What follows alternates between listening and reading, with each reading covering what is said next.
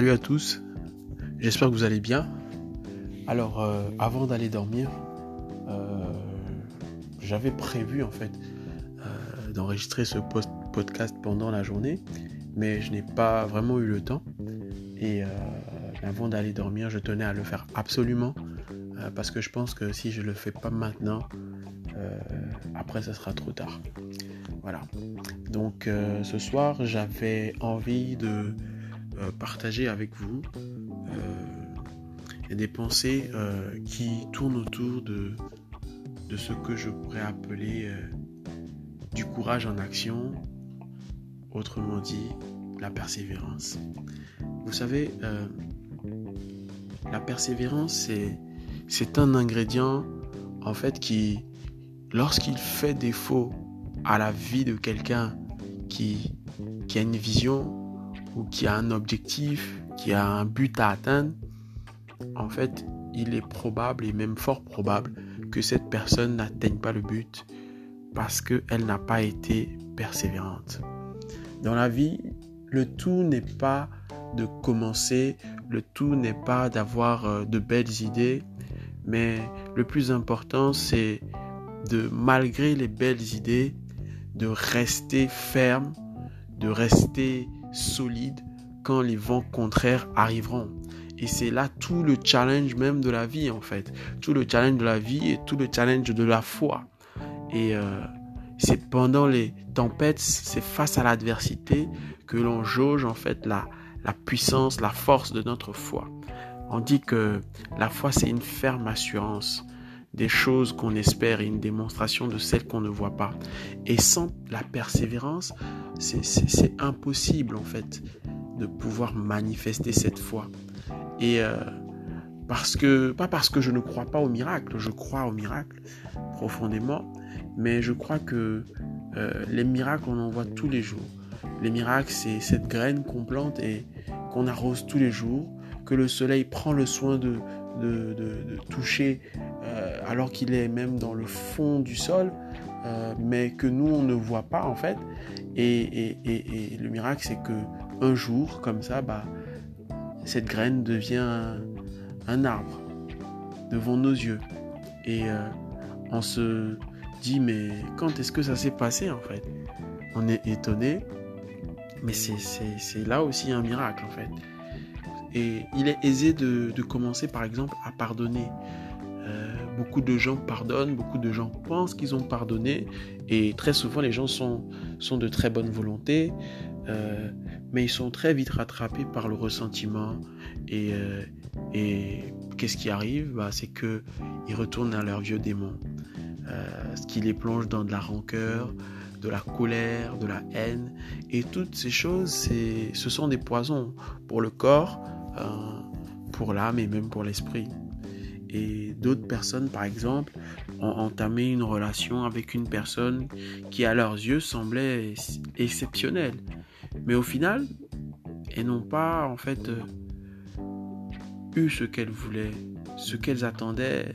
En fait, elles n'ont pas obtenu. Et du coup, dès que les problèmes sont arrivés, la vision belle la vision perfectionniste qu'ils avaient de cette personne s'est envolée. Et les, efforts qu'il fallait faire pour entretenir la relation avec la personne sont devenus de plus en plus pénibles à réaliser.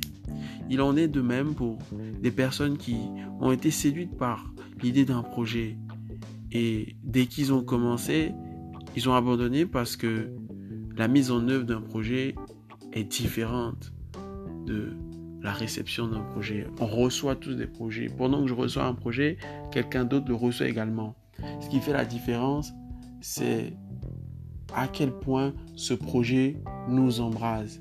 J'écoutais euh, un enseignement il y, a, il y a quelques mois de cela qui disait que la vision a, a cette capacité en fait de nous conditionner. La vision euh, dans nos relations interpersonnelles nous règle. Et euh, moi, je vais donner mon exemple très rapidement.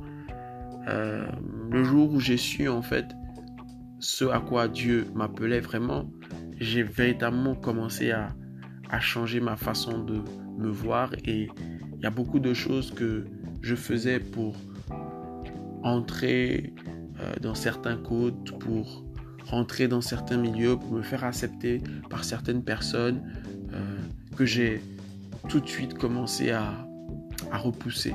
Je ne les ai pas arrêtés tout d'un coup, mais parce que j'ai commencé à me visualiser autrement à cause de la vision, grâce à la persévérance, bah aujourd'hui, il y a beaucoup de choses que je faisais il y a encore quelques années que je ne fais plus.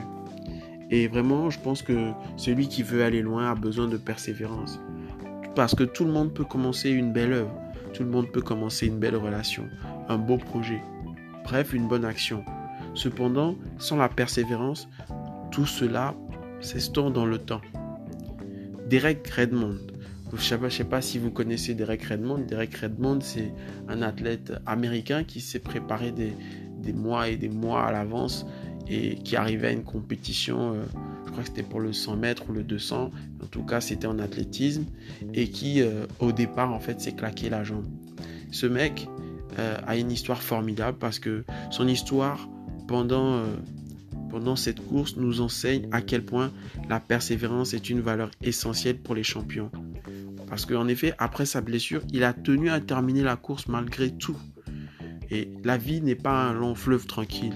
Parfois, elle permet que tout le contraire de ce que nous avons prévu nous arrive. Et c'est à ce moment-là que toute la différence se fait entre les battants et les perdants.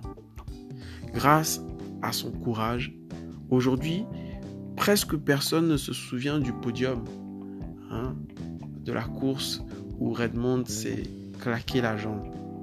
Mais tout le monde se rappelle de Derek Redmond parce qu'il est resté dans les mémoires.